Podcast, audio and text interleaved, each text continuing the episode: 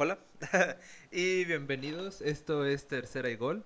Este es nuestro cuarto capítulo. Vamos a empezar a hablar eh, de la NFC. En este caso vamos a hablar de la NFC South y la NFC North. Eh, una vez más, Mili, Pablo y Cot trayendo nuestros análisis para ustedes. Eh, la temporada se acerca, ya estamos demasiado cerca de empezar, entonces pues vamos a ver cómo se desarrolla esto, pero pues queríamos dar nuestra opinión de cómo creemos que van a salir las cosas para estas divisiones. Eh, en este caso, pues vamos a empezar con la NFC South. Ah, ¿Algo que decir de NFC South en general? Ah, pues personalmente, antes de. Ah, no, sin decir ninguna predicción ni nada, que es la, es la división que más me tardé decidiendo. La verdad, tiene un poco de. de, hay un claro, hay, número uno. Hay un claro número uno y después hay otros tres equipos. Eh, y ahí es cuando entra el conflicto. Sí, supongo. Bueno, son equipos que, que creo que pueden estar mejor que la temporada pasada, pero pues Vamos a ver. Eh, en este caso, yo tengo a los Buccaneers como primeros. Eh, ah. Qué sorpresa, ¿verdad? Aunque lo vi eh, venir. Creo que la temporada pasada está un poco más cercano a esto. No sé si era el factor Drew Brees. yo nunca creí que Drew Brees fuera excelente en sus últimos años, pero creo que hacía el equipo interesante. Pero, ¿pusiste Saints segundo entonces? Puse Saints segundo. Eh, puse Buccaneers, Saints, Panthers, Falcons. Eh, ok, En este caso, bueno, recapitulando un poco la temporada pasada, creo que eh, los Saints tenían mucho que probar. Creo que llevaban llegando muy cerca del estrellato durante mucho tiempo y que mucha gente asumía que se les debía un Super Bowl. Eh, creo que yo era uno de esos. Creo que se mantuvieron como muy low key durante muchos años y de la nada empezaron a jugar muy bien y creo que no me hubiera molestado que llegaran al Super Bowl, sin embargo nunca tuvieron lo necesario. Ya hablando más actualmente, pues puse a los Buccaneers en primero por razones obvias.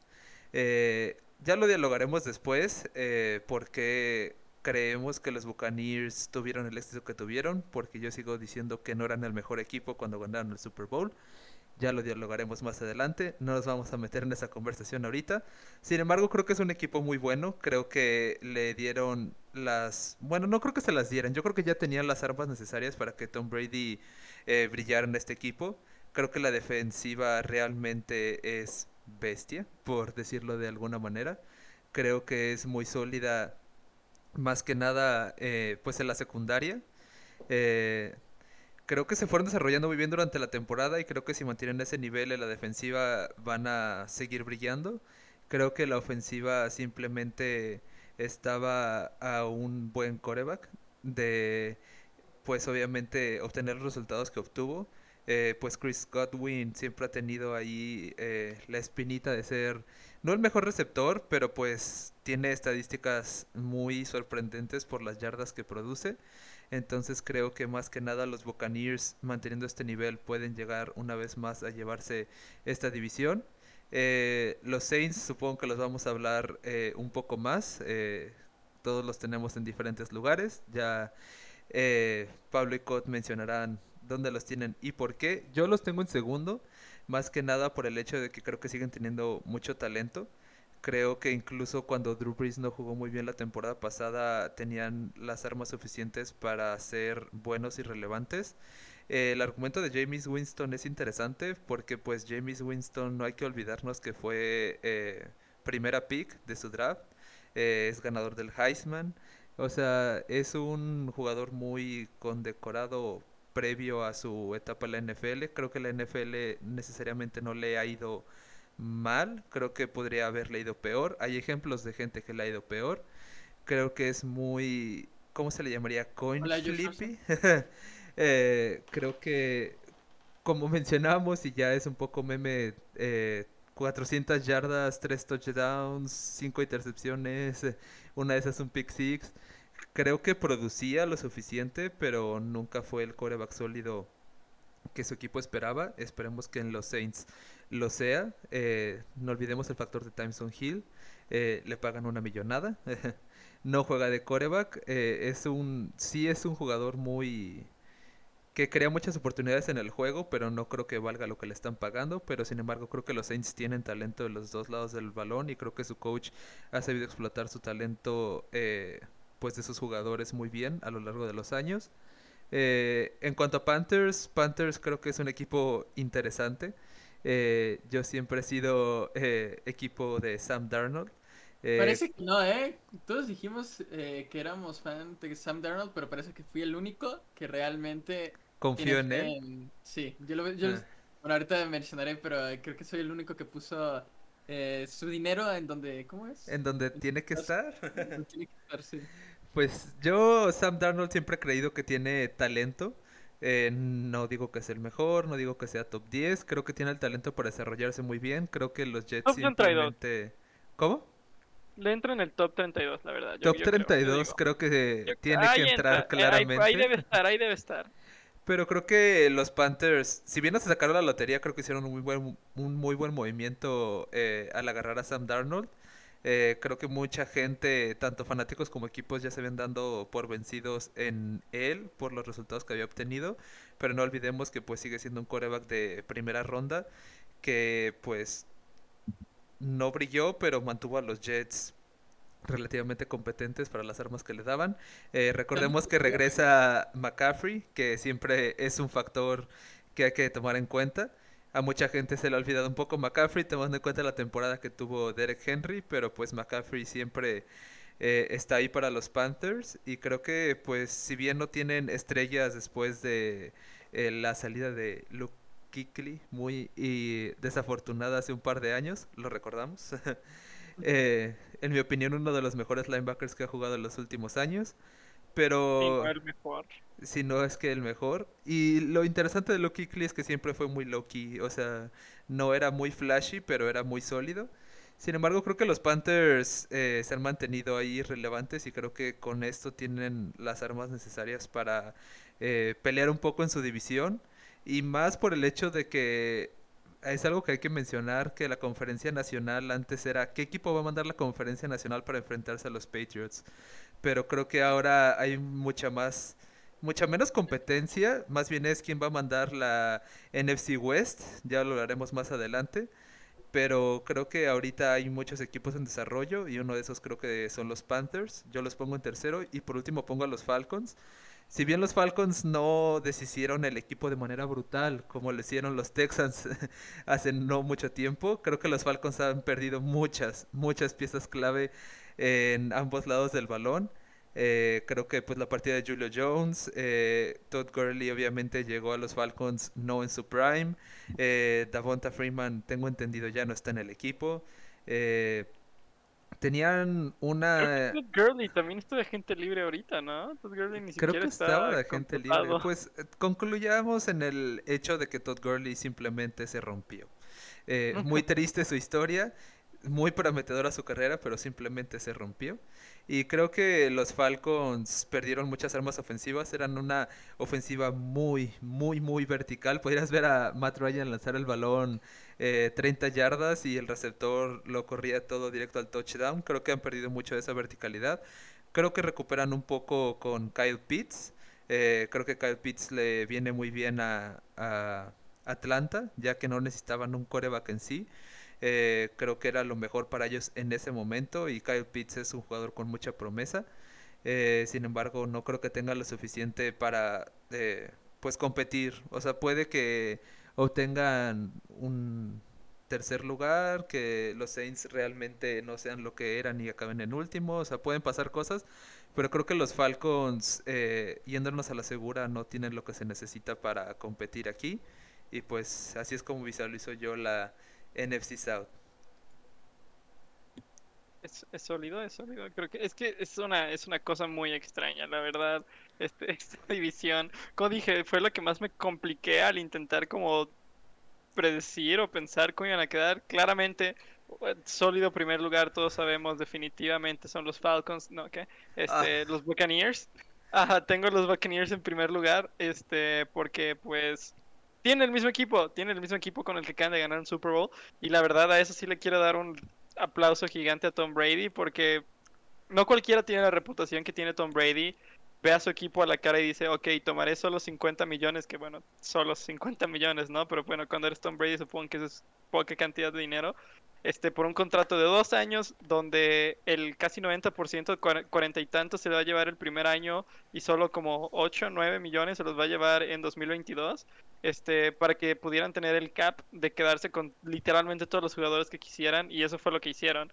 O sea, Tom Brady fácilmente pudo solo haber dicho de que, ah, dame todo el dinero del equipo, idiotas, y, ya. Pero pues dijo, no, quiero volver a ganar. Tengo 22 años jugando en esta liga, no voy a jugar solo por la diversión. Quiero seguir construyendo mi imperio y se ve que eso es lo que quiere.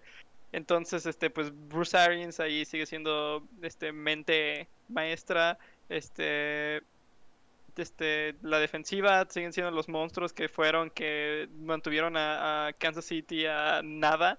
Este, entonces, pues sí, definitivamente estos son primer lugar. De aquí como que todo se cae a pedazos en cuanto a esa división. Uh, definitivamente no son quienes solían ser. puse en segundo lugar, puse a Panthers. Este, porque, ¿por qué?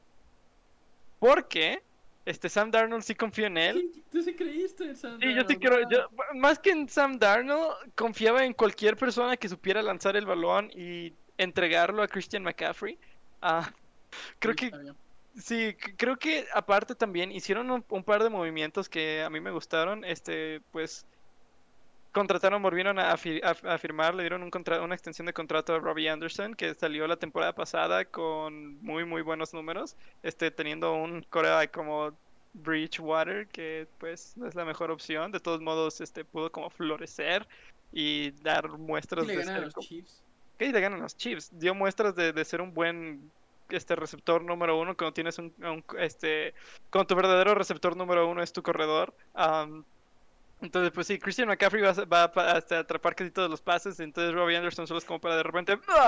Y algo que también me gustó que hicieron, que me dolió también, es que quitaron a. Nos quitaron a David Moore, a, Seahawks. Que, pues en Seahawks, lo que él hacía era ser el número 3.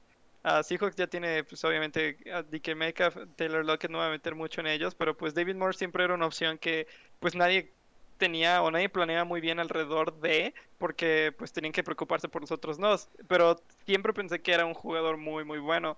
Y creo que que le den la oportunidad no de ser número uno, ser un tal vez sólido número dos en Panthers es una muy buena opción. Es un muy buen receptor este vertical. Tiene muy corre muy bien las rutas, entonces creo que es una muy buena opción para Sam Darnold. Y aparte, como no es un nombre gigante, creo que puede entrar y sorprender a muchas defensivas porque pues nadie sabe muy bien qué puede hacer entonces, pues me gustó mucho ese movimiento. solo tengo cosas positivas, esas como aspectos positivos que decir de la ofensiva. La verdad, la defensiva no tengo mucho que decir. no puedo pensar ni siquiera en un nombre ahorita de algún defensivo de Panthers. Creo que sí, después de perder a Luke Kuechly, Tom Davis, Thomas Davis, perdón, este, Josh Norman hace tantos años, bueno, cuatro años creo que fue, este, pues ya, no sé, como que perdieron quiénes eran no sé si están en el camino correcto en cuanto a defensiva. Literalmente, literalmente no puedo pensar en un nombre de un defensivo de Panthers. Uh, entonces, sí, no estoy muy emocionado por su defensa, pero creo que en cuanto a su ofensiva tiene lo suficiente para llevarse al segundo lugar. Tercer lugar, puse a Saints. Este, Aquí es porque creo que siguen teniendo muy buenas armas. Siguen, teniendo a Alvin Kamara, siguen teniendo a Michael Thomas, creo, maybe, creo que sigue muerto, pero pues ahí lo tienen en el equipo. Este. En, en James Winston no confío. Este, sí, como, como está diciendo Milly, es como de que el 30-30, este, touchdowns, este, intercepciones, como que no te deja mucho de wow, no puedo esperar a poner a este hombre en la cara de mi franquicia. Ah, pero pues es lo que hicieron. Ah, no sé si le salgan, yo no confío, pero pues por esta razón y porque pues no les veo mucho futuro después de, de Drew Brees, creo que tienen que reencontrarse y les va, les va a costar un par de años volver a encontrar como una identidad y creo que eso es muy importante. Entonces pues los puse terceros, Falcons, lo mismo, este perdieron a Julio Jones, de por sí ya eran malos la temporada pasada con Julio Jones, Matt Ryan en su decline, porque pues ya nunca creo que regrese a su pick del Super Bowl. Um, creo que de aquí es solo para abajo para él. Um, y pues sí, Cal Pitts también es una pick que a mí me gustó mucho del draft, entonces pues estoy emocionado por verlo jugar, este, pero es el único rayo de luz que encuentro en ese equipo, la verdad no veo mucho pasando por ellos, entonces sí, ellos sí los viendo que los veo quedando último último con cuatro juegos ganados milagrosamente. Este, y pues sí, así es como, como dejé mi ranking. Pablo, coméntanos. Pablo les comenta, miren. Este. La verdad quisiera empezar diciendo que esta división no me emociona para nada. Sí, no. Siento que. O sea, Buccaneers siento que va a ser muy bueno, pero. Ah, ni siquiera Buccaneers, no me cae bien Tom Brady, la verdad, pero. eh, entonces, Pero tienes que respetar al hombre, tienes que Claro, no, respetar al hombre. eh, ay, no vamos a empezar con la Sí, no, Tom Brady, no, no. No, no, no, sigue siendo uno de los mejores corebacks de la liga, incluso en la actualidad. Y bueno, pues eh, empezaré entonces sobre los Buccaneers, pues, este, en mi primer lugar de la división. Tom Brady sigue siendo uno de los mejores corebacks de la liga, eh, más que nada porque toma muchas mejores, toma muchas más buenas decisiones que malas decisiones.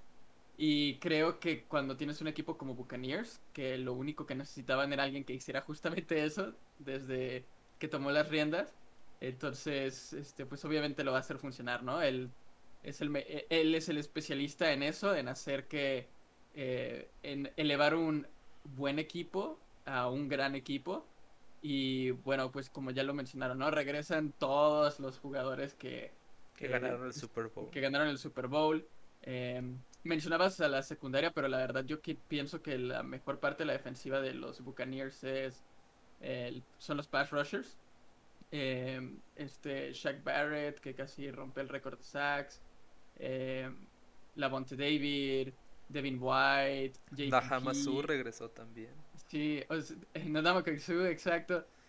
O sea, est- estos vatos traían a Patrick Mahomes este, aventándose como 16 backflips en el aire para poder lanzar un maldito pase porque la línea ofensiva no lo soportaba. Lo mismo le hicieron Aaron Rodgers. Eh, cuando esta defensiva hizo click en playoffs eran, o sea, pararon a los dos, a dos corebacks que estaban teniendo de las mejores temporadas que nadie había tenido en la historia. O sea, Aaron Rodgers y Patrick Mahomes son corebacks que pocos hay en la historia que han jugado a ese nivel y a los dos los pudieron detener eh, con mucha facilidad, casi casi. Y bueno, la ofensiva la verdad tuvo muy mala suerte la temporada pasada, siento yo, tuvieron muchas lesiones en todas las posiciones y aún así pues lo hicieron funcionar y como que ya agarraron más como que sinergia para los playoffs.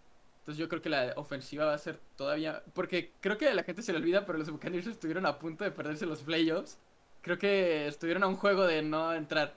Apenas si entraron y tuvieron que hacer... Y como que además perdieron dos partidos de temporada regular contra los Saints. Y no solo los Sí. perdieron, sino que los Sí, Saints los apalearon. o sea, Destrozaron, los destrozaron. Y muy Drew diferente Brees en en uno. temporada regular al el equipo que fueron en playoffs. Entonces yo creo que esta temporada vamos a ver más a los Buccaneers de los playoffs que de la temporada regular. Y eso es muy, muy scary, la verdad. O sea, yo tampoco tengo eh, la predicción de que los Buccaneers van a regresar al Super Bowl, pero creo que es como la pico obvia. O sea, lo más lógico y la mayor probabilidad es que este equipo regrese.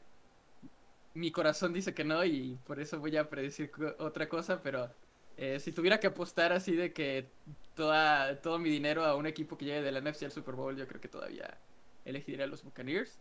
Eh, Vergüenza, vergüenza. eh, sí, Terrible. qué vergüenza, la verdad me molesta tener que hacer eso. Pero bueno, en segundo lugar yo tengo a los Panthers. Eh, de nuevo, después de los Buccaneers, la verdad que estos tres equipos se me hace que... eh, eh, Panthers me gusta no mucho creo que ninguno aparte de Buccaneers en esa división llegue a playoffs, honestamente.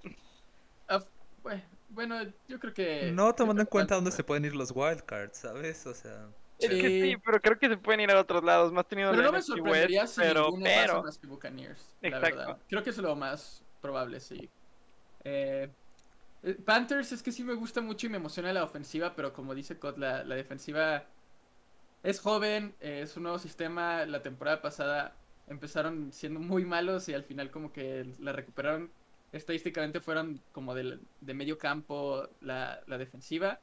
Y bueno, es, es un nuevo sistema de coacheo, es un coach que es de esos que vienen de college con un sistema súper innovador, ofensivo. en- en- no me acuerdo cómo se llama, creo que es Urban Meyer el coach. No, ese es el de los Jets. Ay, bueno, entonces déjame Aquí no usamos Google, somos puro experto, todo lo está recordando el nombre. Tercer igual Claro. no hace esas Matt cosas. Rule. Pero bueno, Matt Rule es eh, uno de estos coaches que viene del, co- del colegial, como con una idea ofensiva innovadora. Y bueno, el año pasado, este, los pocos juegos que jugó Christian McCaffrey lo siguieron usando como siempre, que pues es literal todas las jugadas Todo. a Christian McCaffrey. Hasta y- que se rompió.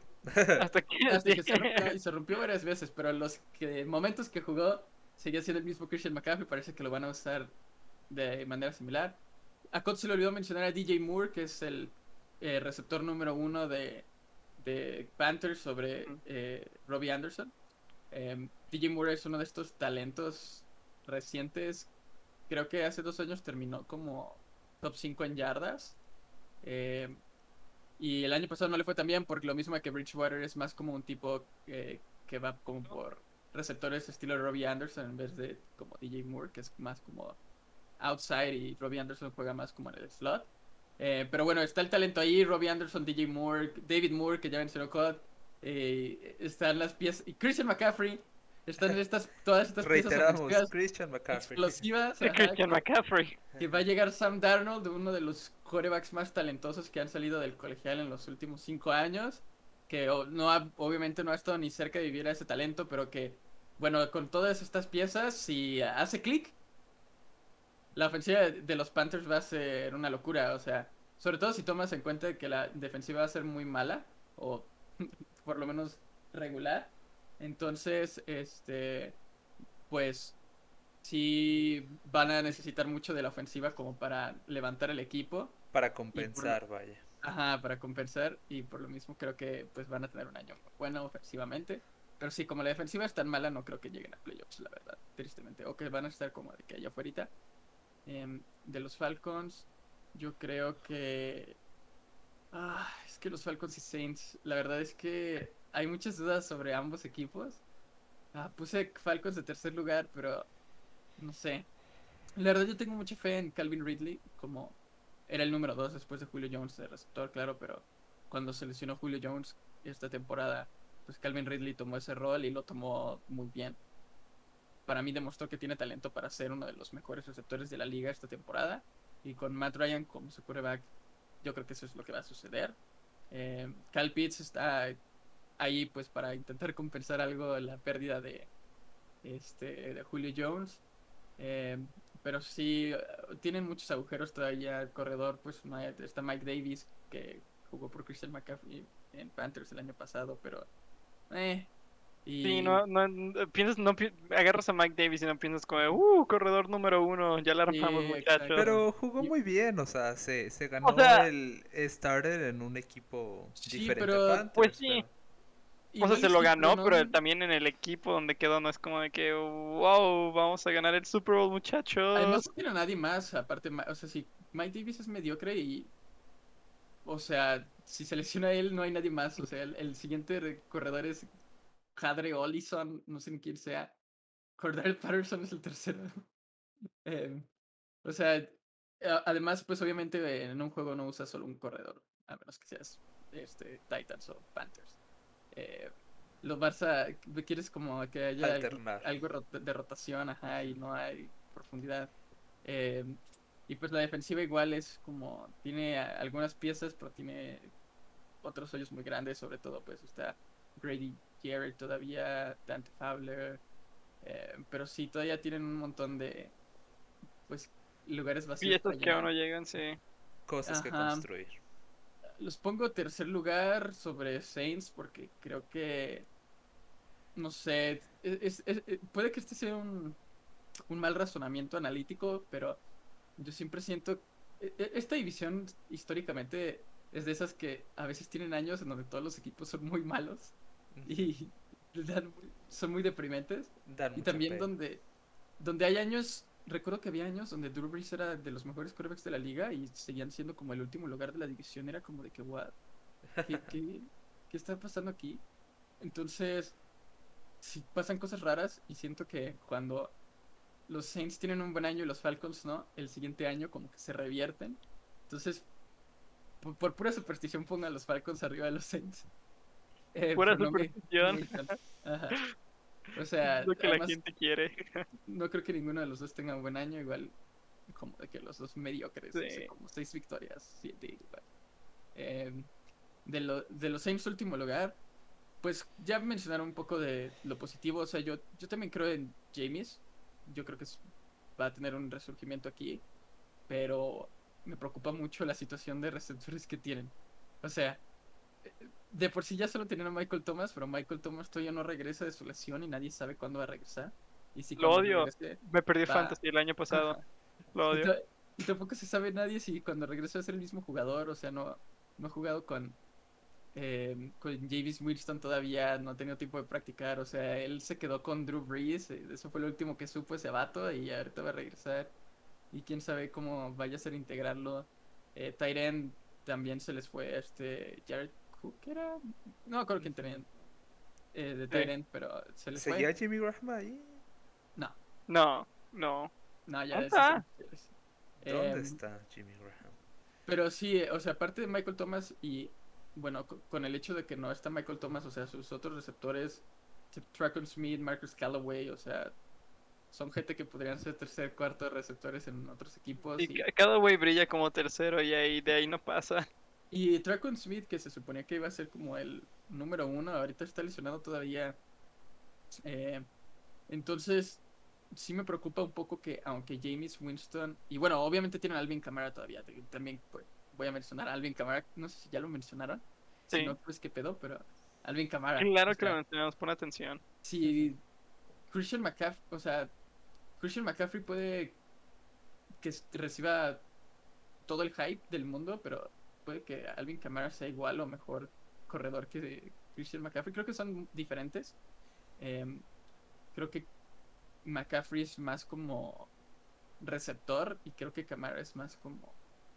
eh, Produce más cuando se le da el balón más eficiente, sí, yo también. Es eficiente, ajá, sí, como que no le, no toca el balón, o sea, Christian McCaffrey, literal, cada jugada es, o atrapa a Christian McCaffrey el balón, o Christian McCaffrey corre, o lo que sea, pero Alvin Kamara es como de que casi no lo usan, por eso casi siempre termina la temporada fresquísimo, o sea, todos los vatos, eh, todos los otros corredores están luchando como por 16 lesiones y Alvin Kamara ahí anda todavía corriendo a- con todo en el último juego de la temporada, rompiendo el récord de más touchdowns en un juego.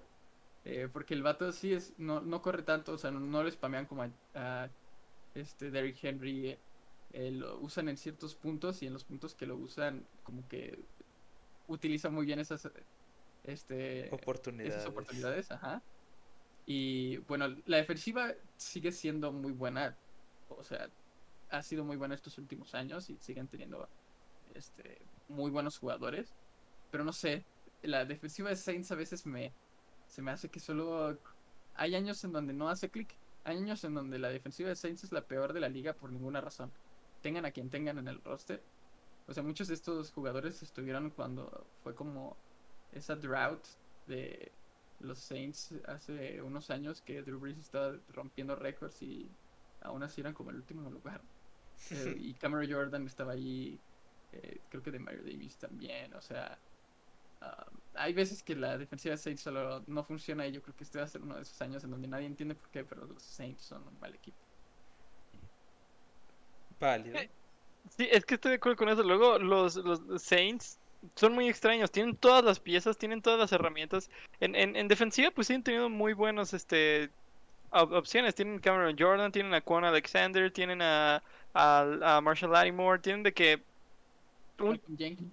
Sí, tiene, tiene Michael Jen- Jenkins, tiene un montón de, de herramientas correctas, pero también las tenían el, el año pasado y su defensiva tampoco era de que un punto increíble el año pasado, no, no eran como top defensivas ni nada, cuando tienen tan buenas piezas, entonces creo que sí, a veces solo los Saints no cuadran, ¿no? como que no quedan y, y es un poco extraño, pero, pero estoy de acuerdo con Pablo, o sea, yo los pongo sobre los Falcons porque creo que Aguanta. los- Tiempo fuera.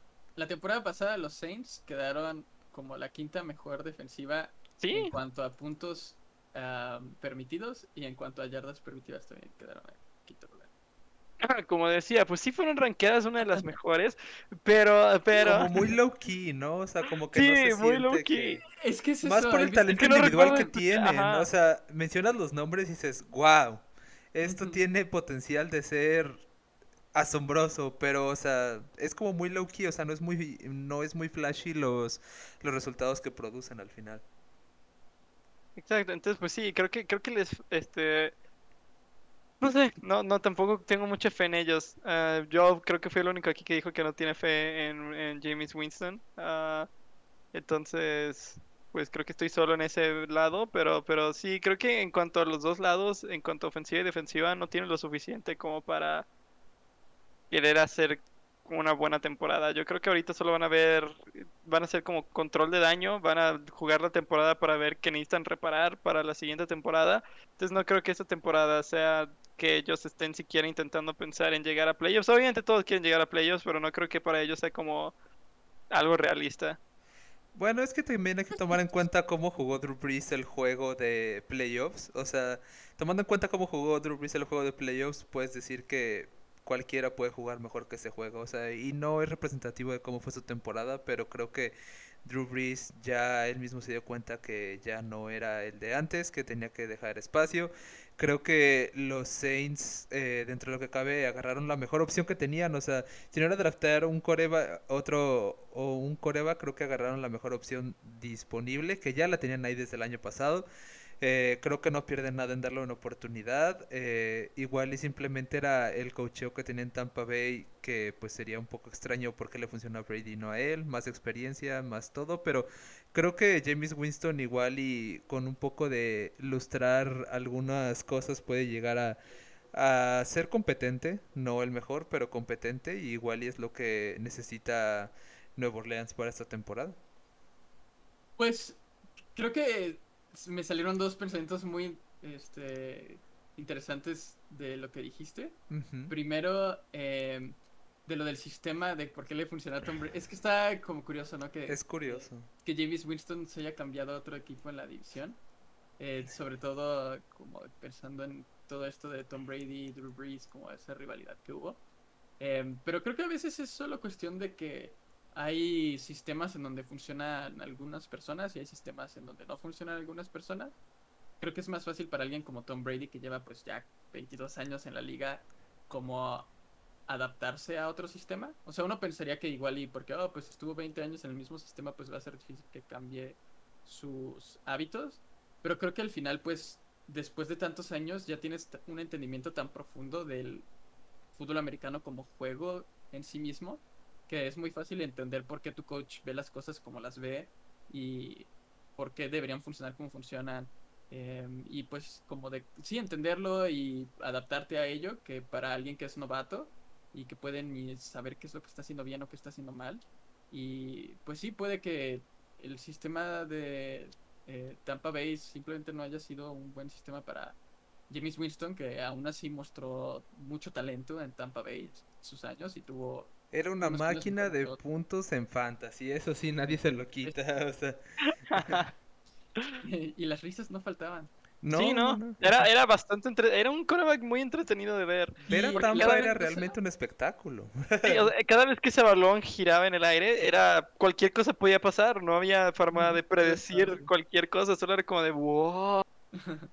Y a ver qué pasa. Pix, Sí, no, la otra cosa que me vino a la mente con la que dijiste es, es sobre Drew Brees, de hecho. Porque dijiste que, em, bueno, que más bien lo que sucedió con Drew Brees es que fue en playoffs, que fue ahí cuando ya se dio cuenta de que ya no la armaba, ¿no? O sea, no fue en la No semana fue 1, no fue en la semana 2, fue justo al final de la temporada cuando... Pues sí, hay, hay un momento en el que solamente, y le pasó a Peyton Manning también, que, ¡pam!, se alcanza la edad y se acabó. Y creo que, aunque cada, cada año se dice lo mismo, que bueno, eh, en algún punto puede que esto le pase a Tom Brady, ¿no? O sea, ahorita estamos todos muy... eh, como con mucha confianza en los Buccaneers y de que van a ser primer lugar 100% y lo que sea. pero creo que no creo que vaya a suceder, pero sí es sí es una posibilidad, digo, está dentro de Sí. las No sé, posibilidades dos juegos al año por los últimos como seis años. Pasa un juego donde la gente dice, ha llegado el momento de Tom Brady, aquí se acabó todo Tom Brady. Hay como por lo menos dos juegos al año por los últimos Sí. seis años donde todos dicen como, de, wow, no puedo creer. Sigo recordando muy vividamente. De Yo recuerdo, sí, el juego contra Chiefs, cuando ganaron el Super Bowl contra Seattle. Era Ese el año, año de novato 2000, de Tyreek Hill. Ajá, 2015, 2014, 2014. Fue como de que, wow, los Chiefs destrozaron, destrozaron feo a los Patriots. entonces como de, Llegó la hora. Sí, eh, se bencharon a Tom Brady, este, fue horrible, todos como de, ya aquí el ataúd se está sellando. 2021 hay que ganar otro Super Bowl después de haber ganado como tres después de ese partido. Es como de, sí, ok, seguimos retirando a Tom Brady, pero el tipo se niega. Pero en algún punto va a En pasar, algún ¿no? punto, pero no, ah, no sé, yo creo que No creo con que lo bien este que- Ah, con lo bien que le ha ido la vida, yo creo que solo o, va a volver a, a llegar a una este, final de conferencia o a un Super Bowl y ganarlo y solo decir como que... Eso es "Ay, algo que ay". hay que valorar mucho de, bueno, Drew Brees salió en otros términos, pero algo que también hizo Peyton Manning que Sí. dijo, este es como que lo más alto que voy a llegar ahorita y es mejor salirme ahorita a irme a otro equipo que me paguen poquito, ahí medio competirlo. O sea, creo que eso es algo que aunque salieron diferentes términos, Drew Brees se dio cuenta a buen tiempo de que ya no era el mismo de antes. Y creo que durante la temporada también se vio, ¿no? O sea, creo que el segundo partido contra Tampa lo jugó James Winston, si no lo recuerdo mal, o al No menos terminó el partido. Porque la narrativa era que James Winston le había ganado a Tampa Bay Ah. después. O sea, yo me acuerdo mucho de esa narrativa, entonces creo que durante todo la temporada eh, sí era Drew Brees el principal, pero creo que usaron a Tyson Hill un rato. O sea, creo que su ofensiva ha sido muy, contra- muy contra dinámica. Tampa. Sí, creo que fue muy dinámica y creo que si siguen manteniendo ese ritmo pueden seguir siendo competitivos, pero pues sí es el la incertidumbre de la defensiva que pues tiene las piezas, pero a veces simplemente no hacen clic. Entonces, pues quién sabe, igual es la temporada en la que porque también hay que recordar que Tom Brady le costó trabajo adaptarse, o sea, decimos que se adapta y sí se adaptó eventualmente, pero pues los primeros partidos era de que hasta las estadísticas decía de que el primer partido en el que Drew Brees no hace tanto, tanto, tanto, en tanto, no, perdón, que Tom Brady no hace esto en 10 años o algo así, o sea, y después la famosa jugada en la que creía que era tercera y era cuarta, o sea, creo que le costó trabajo adaptarse, al final me, finalmente lo hizo y pues las piezas no le faltan, o sea, los receptores y después la, todo lo que tiene también en el juego terrestre, o sea, tomando en cuenta que Leonard Fournette era su tercer corredor y que Rob Gronkowski era su tercer tight end, o sea, el talento en la ofensiva no creo que no falta en Tampa. Eso es algo que hay que tomar muy Sí. en cuenta. Y, y es como dices, ¿no? Se tardó un ratito, o sea, tal vez no tanto como a cualquier otro quarterback lo hubiera tomado, ¿no? Pero se tardó un rato en acostumbrarse y poder como entrar al ritmo de la ofensiva o al ritmo del equipo.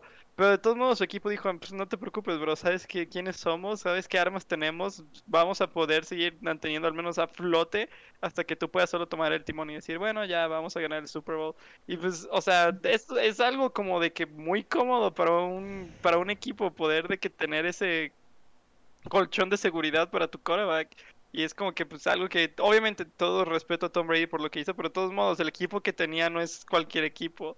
Es, es algo que pues no se ve ofensiva o defensivamente en muchísimo tiempo. Entonces pues sí, como que no sé, incluso si a Tom Brady le da su ataque de vejez y le da un paro cardíaco en medio del juego, yo creo que la ofensiva y defensiva puede seguir ganando y quedando en primero en, en la división sin problemas. Eso definitivamente. Eh, sí, yo por eso mencionaba que creo que, eh, bueno, preocupante para la NFL, pero creo que vamos a ver un poco más a los Buccaneers de playoffs que a los Buccaneers de temporada regular del año pasado. Y pff, no manches. Sí, porque más lo interesante es que hicieron clic ambas partes, tanto ofensiva como defensiva, igual y no exactamente al mismo tiempo, pero cuando se necesitaban, ¿no? Pero bueno, sí, creo para... que la ofensiva de Buccaneers no jugó muy bien contra Packers, pero en el Super Bowl se jugaron muy bien, muy, muy bien. Pues veremos qué sale de la NFC South. Continuamos con la NFC North para no tomar demasiado tiempo en esas predicciones, ya que pues como bien sabemos pueden pasar muchas cosas. Eh, para la NFC North tenemos a Pablo empezando, ya que él es un fan de Aaron Rodgers y creo que tiene un par de cosas que compartirnos de qué esperar para Green Bay esta temporada. Coméntanos, Pues- Pablo. A ver, este, ¿me recuerdas cuáles fueron mis rankings? Sí, tienes Packers, Bears, Vikings, Lions. El analista. Bears, Li- ah, ¿cómo, cómo? Packers, Bears, Ajá. Vikings, Lions. Ok, ok, ok. Sí, 100%. Eh, ok, entonces Packers primer lugar. Este está bastante sencillo. Aaron Rodgers. O sea, Aaron Rodgers. La verdad que para mí sigue siendo el mejor quarterback de la historia. Eh, específic- o sea, especialmente si hablamos de puro talento. O sea, de eh, este jugador. O sea, si, si, le, si, si Madden fuera este, la vida real y todos tuvieran de que un numerito, Aaron Rodgers sería el jugador con el numerito más alto de rating eh, de todos los quarterbacks de la liga, simplemente porque pues es el mejor, ¿no? Y yo creo que con él al volante de cualquier ofensiva la va a hacer funcionar a como sea. Eh, mucho se ha dicho sobre el maltrato que le dieron los Packers a Aaron Rodgers, específicamente en los equipos que construyeron alrededor de él eh, durante toda su carrera que bueno, culminó con toda esta saga que hubo en la offseason de que Aaron Rodgers se quería ir y que terminó con esto de que bueno, les va a dar un año más, pero que ya se va. Eh, entonces, este, pues sí, o sea, yo estoy de acuerdo con que la ofensiva sin Aaron Rodgers tienen a Devante Adams y Aaron Jones. Aaron Jones aún así, o sea, es muy bueno, pero en comparación con otros corredores, o sea, no diría que es como top 10, igual. Sí, que muchos asumían que no le iban a pagar a Aaron Jones lo que estaba pidiendo porque no era una pieza clave de la ofensiva. Se lo acabaron pagando y ahí está. Lo dijeron, sí.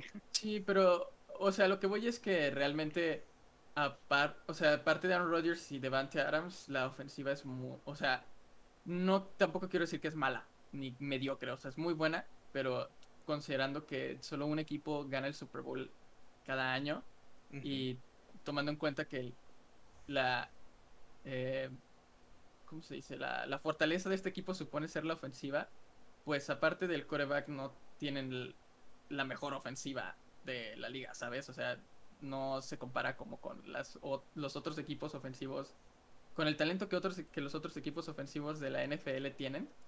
Y creo que eso les va a costar mucho. La defensiva es medio... eh, tienen buenas piezas, pero tampoco son, tienen como el sistema más increíble o ni opresivo. Ah, además, no sé, los Packers se me hacen un equipo como... eh, como que eh, todos los juegos como que empiezan muy bien y luego empiezan a perder los juegos como a la mitad y en lo- el último drive tiene que ganarlo Aaron Rodgers al final o si no pierde. O sea, como que son muy inconsistentes, no tanto a lo largo de la temporada, pero como dentro del mismo juego. Y ambas unidades, o sea, tanto la ofensiva como la defensiva. Eh, ay, sé que estoy diciendo puras cosas negativas, pero aún así pienso que van a ser primer lugar por... Es que hay que Pues tomar en cuenta contra quién están compitiendo, vaya, o sea, No, no solo eso, creo que, o sea, mi siguiente equipo que tengo, los Bears, creo que no son un mal equipo. Creo que, igual que los Broncos, eh, por poner un ejemplo, han tenido el pequeño gran problema que de que pues solo les falta una posición y esa posición pero que- durante más años han tenido el problema. Sí, exacto. Desde Bueno. Jay Cutler, no sé si lo recordamos. Ahí Claro. está. Jay Cutler. G. Cutler lo draftearon los Broncos, de hecho. Sí. Eh, pero sí, y bueno, los Bears creo que tienen... mm, hay muchas razones para pensar que esta va a ser la mejor temporada que han tenido los Bears en muchos años. Y eso que ya tuvieron una temporada medio decente hace unos años con Trubisky. Creo que el año de novato de Trubisky, cuando tuvieron esa defensiva histórica con eh, Khalil Mack, que era como la... Fue su segundo año, ¿no? De Trubisky. Eh, creo que sí. Lo Que sí sé ganaron es la que división y todo. Ajá, exacto. Sí, fue el segundo sí, año sí. de Trubisky, sí. Bueno, la mayoría de las piezas defensivas de ese año siguen ahí. O sea, el, el coordinador defensivo que era como el genio, pues ese ya es el head coach de Broncos, entonces ya no está. Pero siguen ahí teniendo a Danny Trevathan, a Khalil Mack, eh, Eddie Jackson, ellos siguen ahí, ¿sabes? Y eh, han tenido problemas como con lesiones y obviamente es mucho más difícil ser una buena defensiva si tu ofensiva es mala, porque pues tienes que estar más tiempo en el campo, eh, tienes tú que estar jugando muy agresivo porque sabes que no puedes confiar en tu ofensiva. Eh, son muchas cosas, ¿no? Entonces, siento que si la ofensiva juega mejor que la temporada pasada, la defensiva va a jugar mejor también. Y una mejor defensiva con el talento que tienen los Bears significan cosas muy buenas. Eh, la ofensiva tiene muchísimo talento también. Tienen a Montgomery, sé que no tiene como la mejor reputación por eh, los años de Trubisky, pero fue una fue drafteado relativamente alto cuando salió, o sea, se suponía que es un prospecto muy bueno y es apenas su tercer año. El año pasado le fue muy bien y yo creo que este año con una mejor ofensiva le va a ir aún mejor. Eh, Allen Robinson ha sido de los mejores receptores y todo, toda su carrera ha tenido malos quarterbacks. Eh, Da- Darnell Mooney eh, mostró mucho talento el año pasado y creo que podría dar un salto este año como receptor también. Eh, como tight es muy bueno también. Su línea ofensiva es sólida. Yo creo que eh, aún con Andy Dalton este equipo podría eh, tener una temporada muy sólida. Pero la verdad este de todos estos equipos, porque hay varios esta temporada en la NFL que tienen como un coreback novato que podría como que tomar el puesto de titular. Creo que este es el más probable o el que tiene mayor probabilidad de que suceda y el que sucedería antes. Porque creo que sí hay mucha diferencia de talento entre Andy Dalton y Justin Fields. Y que Aunque Andy sigue Nick es Foles ahí.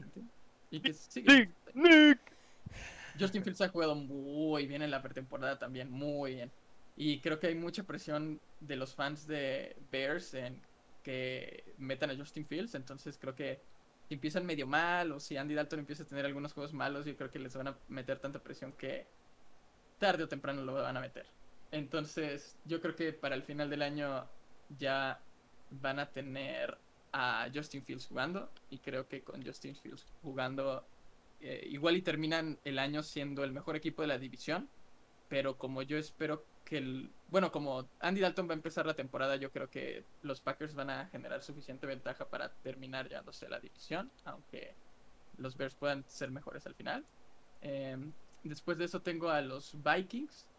Los Vikings, la verdad, eh, también tienen muchos agujeros, sobre todo en la defensiva.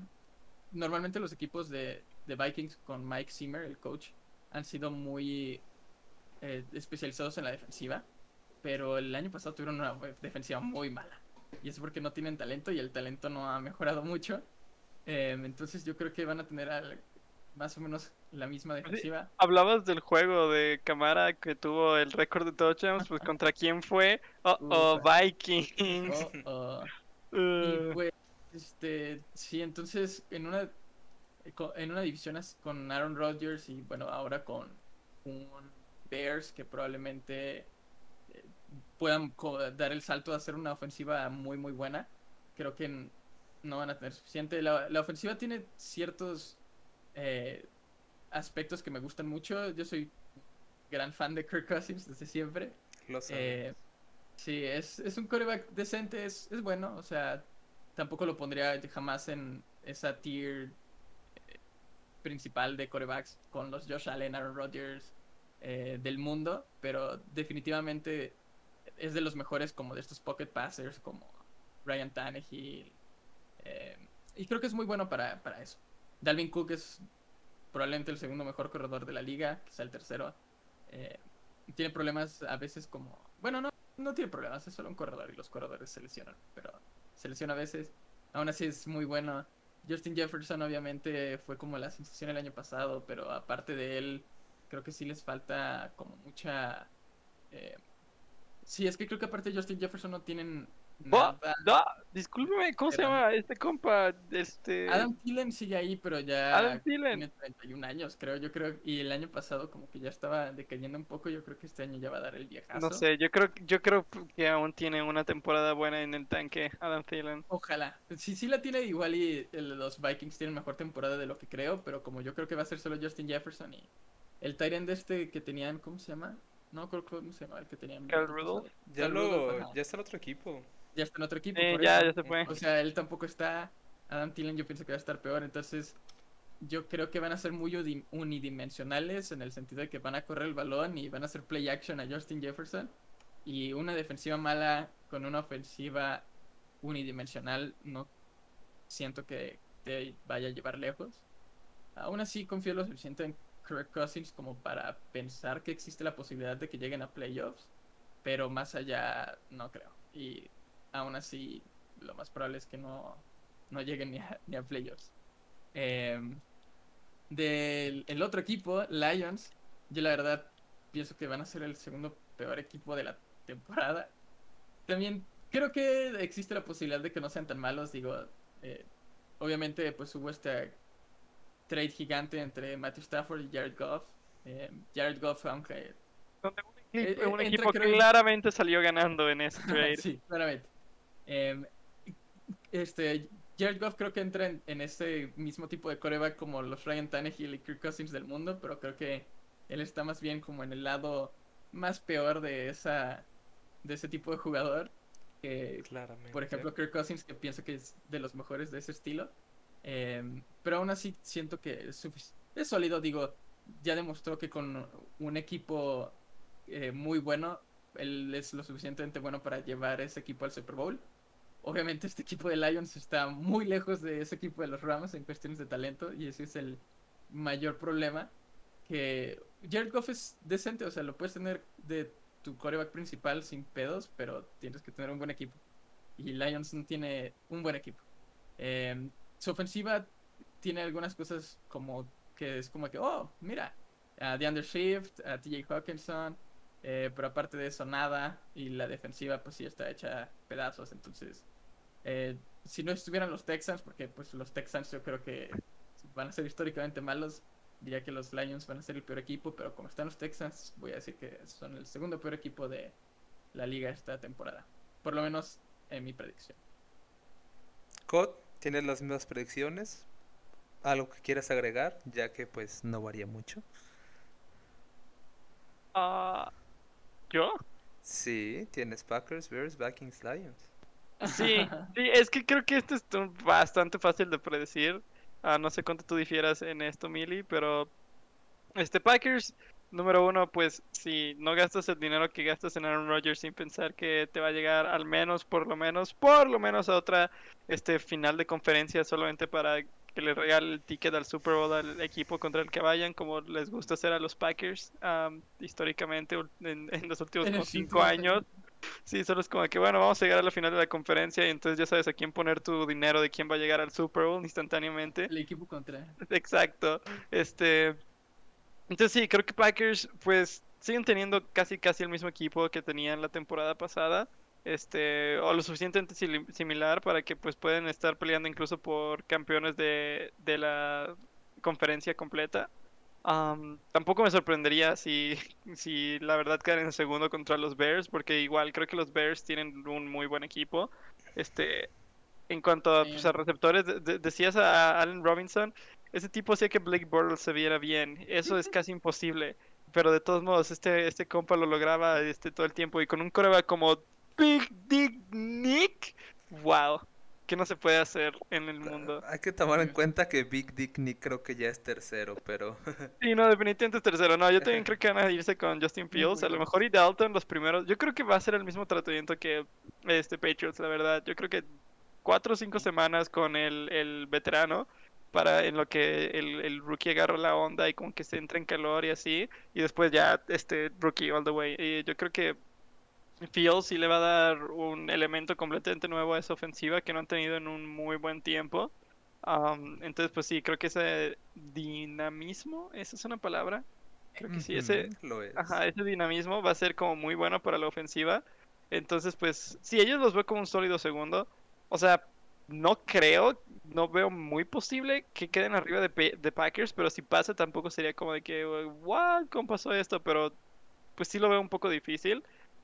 A los Vikings también los tengo en tercero, más que porque crea que puedan hacer un, un run por playoffs o algo así, es porque igual que Pablo, creo que Lions van a ser estúpidamente malos este, este año.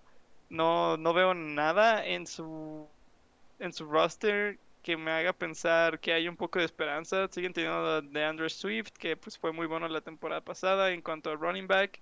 Pero pues sí, como alguien que vio a Jared Goff jugar mucho, ah, ya que pues estaba en, en Rams, nunca fue como alguien que dijera como de, ah, esta es la razón por la que Rams está, no sé, de repente son buenos, o esta es la razón por la que Rams está en el, Sí. está en el climb, o esta es la razón por la que Rams está en el Super Bowl. Es- nunca fue él la pieza que, que Rams usó o de lo que se basaban. Entonces, pues, Pero tampoco nunca les quitaba, ¿sabes? No, no, no, no, no, no era, no era un peso, no era como, Que pues sí, como que los jalan para... Sí, no, no era como de que, ah, necesitamos cargar a Jared Goff y llevarlo pues a través de la meta. No, pues era como de que, lo ok, pues él tenía que hacer lo que tenía que, pero pues pones a un, un coreback que depende de su equipo en un equipo mediocre y, y pues no, el equipo va a terminar siendo mediocre como mejor. Y pues sí, este, a mí también me gusta el estilo de Kirk Cousins, creo que es un buen coreback, pero creo que su defensiva sí es demasiado mala. Lo puedes ver, puedes ir a, este, a la temporada pasada. Creo que Vikings es uno de esos, creo que fue uno de esos equipos que tuvieron muchos juegos donde tenían como 30 o más puntos por juego y de todos modos perdían porque pues su defensiva permitía como 40. Este, creo que sí fue de los equipos que más puntos recibieron en toda la temporada.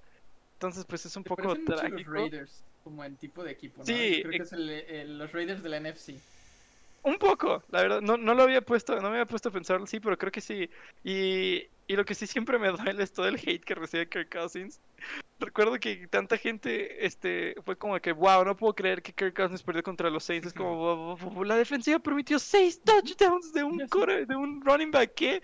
Entonces, pues sí, creo que es un poco injusto cómo lo trata la ciudad. O bueno, no la ciudad, algunos fans, este, pero de todos modos, no sé, creo que no consiguieron suficientes, este, herramientas tanto ofensivas como defensivas los Vikings como para Creo que e- el problema que hubo con Kirk Cousins fue que creo que los fans de Vikings sentían, porque esa era como la narrativa el año que llegó, que estaban a un coreback de ser buenos. de Super O Bowl, sea, sí. Ajá, como ahorita se habla de los Broncos o de los Bears incluso, de que, oh, no, tienen equipos muy buenos, solo les falta el coreback. Creo que se decía lo mismo de Vikings. Y como Case Keenum los había llega- llevado al... Que más nunca debieron llegar a ese juego porque ese- esa victoria contra los Saints... ugh. Pero bueno, el chiste es que pensaron de que, ok, van a traer a alguien esta offseason que nos va a llevar al Super Bowl. Y como el equipo jugó peor la siguiente temporada, fue como que, ah, estábamos a un coreback de ser contendientes del Super Bowl y ahora somos peores que el año pasado.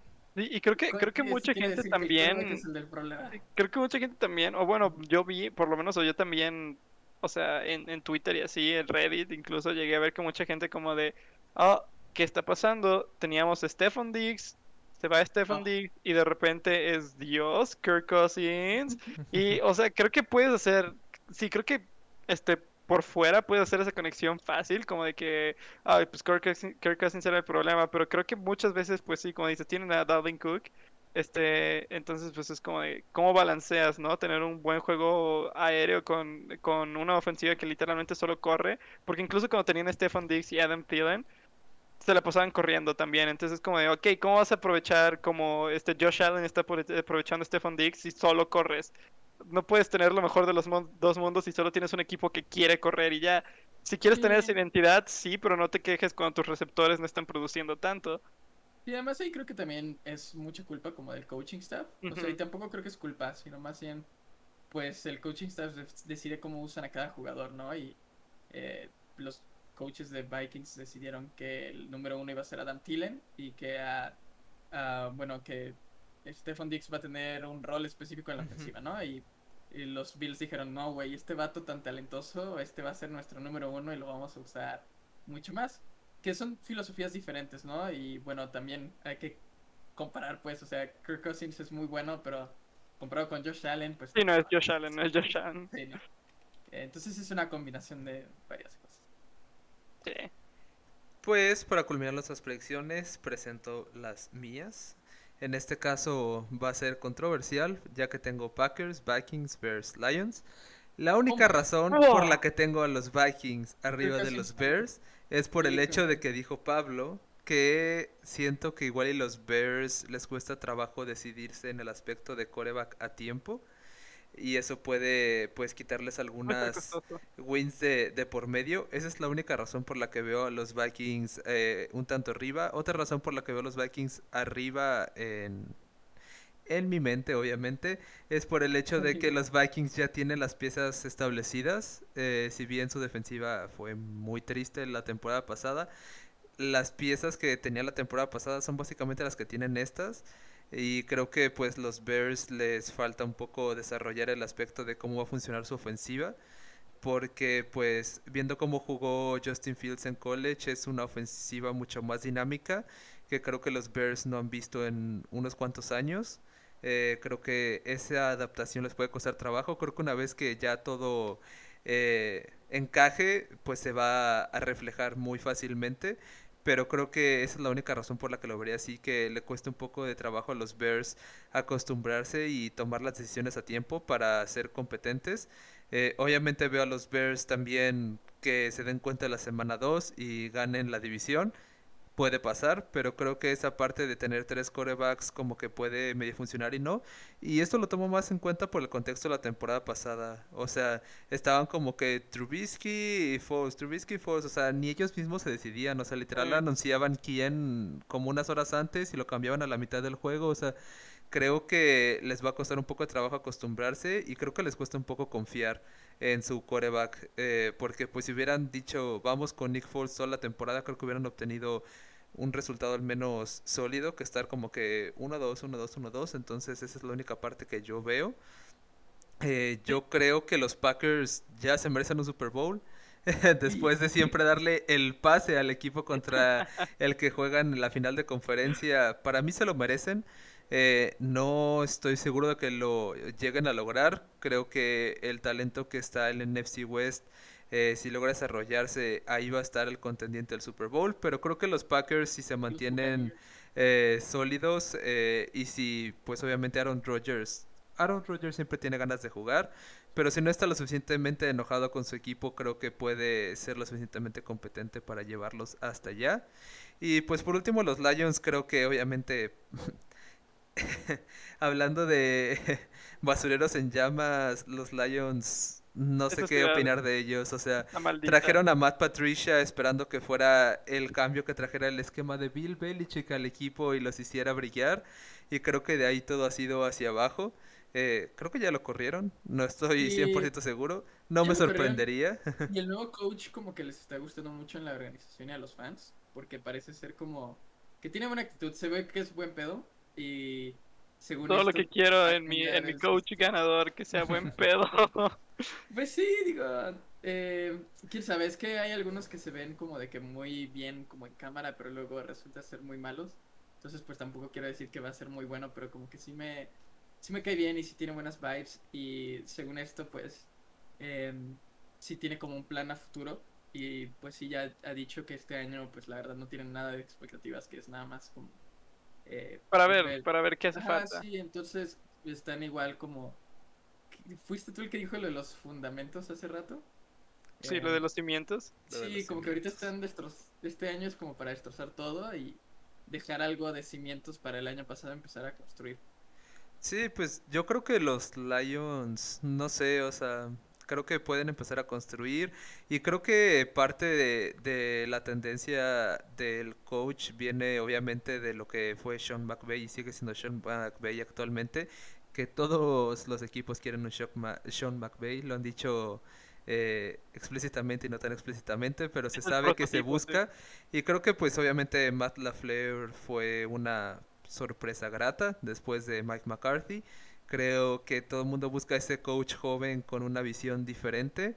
Entonces, pues esperemos que los Lions eh, se den cuenta de qué les falta y pues empiecen un poco a, a construir hacia eso. Pero pues fuera de eso, creo que no hay mucho más que decir aquí. Creo que los Bears tienen todo el talento para llegar mucho más allá siempre han sido característicos por la defensiva de los Bears y creo que este es momento de que sí esté la defensiva, pero que la ofensiva muestre que también puede estar a la altura, eh, más por pues el talento que pueden tener ahí y creo que Justin Fields les cayó como Mac Jones les cayó a los Patriots creo que eh, los Bears se dieron cuenta de que ahí estaba Justin Fields una vez que lo dejaron pasar tanto Carolina como Denver entonces, ambos equipos literal, a Denver. Eh, tradearon con los Giants, si no mal recuerdo.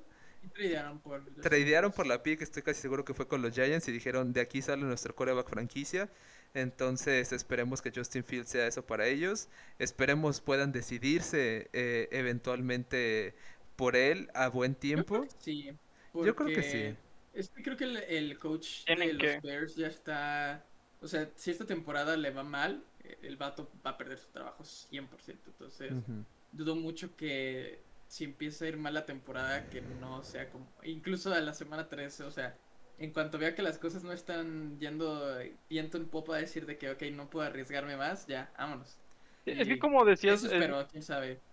es como tú decías de, de Mac Jones, incluso, ¿no? De que yo creo que incluso aunque les esté yendo bien, lo van a sacar. Este, creo que, no sé, Andy Dalton tuvo su pick y su pick era perder todos sus juegos en la primera ronda de playoffs con los Bengals.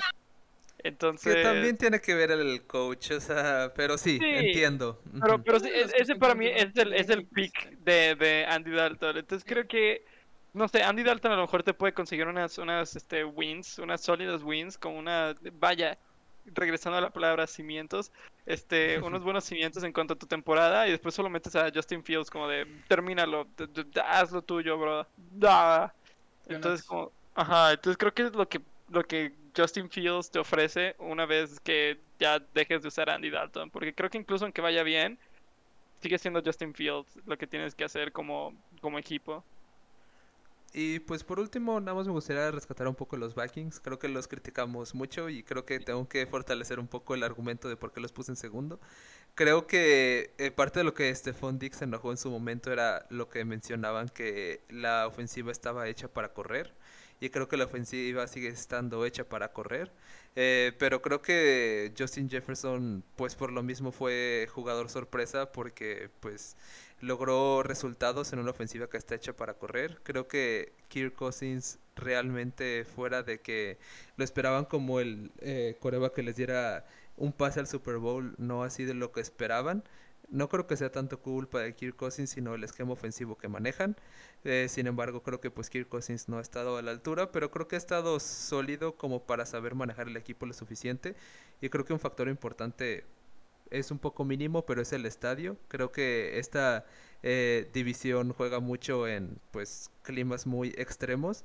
Eh, sabemos de los juegos nevando en Lambo, en, en Soderfield, en Chicago, entonces creo que es algo que les da un poco de ventaja. No diría que es un factor para que les vaya muchísimo mejor, pero pues esos partidos los tienen eh, ya asegurados, no como wins, pero pues el, el clima no es un factor. Entonces pues creo que eh, jugando bien los Vikings pueden pues ser sólidos, no contendientes de Super Bowl, pero creo que pueden sorprender un poco si es que los Bears no se ponen las pilas. Yo creo que para, para pues, alcanzar este nivel que estás diciendo y así, tiene que solo dejar de lanzar como tres intercepciones por juego. Como que con eso sí la temporada pasada se puso un poco psicópata. sí. Entonces, como que... Pero en... A ver, deja... ¿Cuántas, sí, ¿cuántas tuvo? ¿Cuántas tuvo? Estoy que seguro que fue en top 3 este corebacks con más intercepciones de la liga. A ver.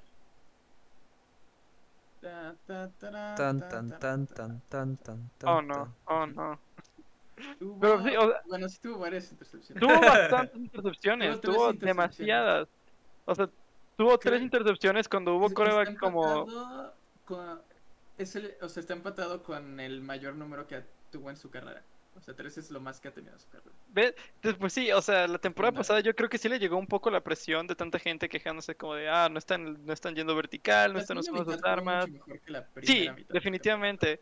Entonces yo creo que, pues sí, viendo ese como patrón de, bueno, empezaste lanzando como 3, 3, 3, 3, 2, ninguna una, ninguna, ah, entonces como siguiendo ese esquema, pues sí parece que tal vez esta temporada deje de lanzar tantas y yo creo que con Justin Jefferson y tal vez Adam Thielen un poco más emocionado de vivir, este, porque también se un poco acabado la temporada pasada en cuanto a, pues emocionalmente, yo creo que físicamente sigue estando en, en no en su peak definitivamente, pero sigue estando en un buen punto, entonces yo creo que Adam Thielen sí tiene que trabajar un poco en su mental y y yo creo que pues sí pueden armar una muy buena ofensiva, una pues una ofensiva que tiene mucha pelea que dar en una división con ofensivas poderosas, pero creo que pues sí ese como ese aspectito que solo le hace falta de dejar de lanzar tantas intercepciones sí podría ayudar bastante. Pues, Definitivamente. Sí. Creo que el año pasado eh, sí comenzó muy mal. O sea, no creo que tenga como en su carrera que haya tenido un problema de intercepciones muy grande. Eh, aún así, o sea, pues obviamente de, tener un mal año, si tienes pues como que saber cómo recuperarte. Y sí, o sea, sí es cuestión como de que corrija esos errores. Pero yo creo que es muy capaz. O sea, creo que Kirk Cousins. Creo que si Jared Goff llegó a un Super Bowl y si Garoppolo llegaron a un Super Bowl, creo que Kirk Cousins puede llegar a un A ver Super si primero no, no hace que todo su equipo pierda como cinco juegos por no vacunarse, vaya, ¿no? Pero, Uf, mira. pero digo, o esto ya... Hace rato temas. este, que- dando, eh, dándole mucho crédito a Cole Beasley y Cole Beasley sacó una canción sobre cómo vacunarse del diablo, entonces Cole Beasley sacó una canción de cómo vacunarse del diablo. sí, creo que sí fue Cole Beasley. Creo que sí. Ah, fue Cole Beasley. ah, por Dios, ¿qué está pasando? Pero bueno, los dejamos para que escuchen la canción. ya está a su... Ustedes pueden juzgar si quieren o no. Esto fue pues la NFC North. Yo creo que no son candidatos a Super Bowl más que los Packers en su prime. Creo que el candidato a Super Bowl de, eh, de la nacional pues viene más que nada de NFC Pero sí West. puede ser candidato a Super Bowl, depende de cómo, de Lo- qué tan bueno sea Justin Fields este año. Lo hablaremos más adelante. Yo sigo creyendo que el candidato a Super Bowl viene de la West. Eh, Sí, en mi sí, o sea, opinión, tampoco- muy humilde. Eso pues obviamente lo, lo desarrollaremos en el siguiente capítulo. Así que pues obviamente síganos en redes sociales como Tercera y Gol. Eh, y pues los esperamos para el siguiente capítulo. Muchas gracias. Y hasta pronto. Oh, sí.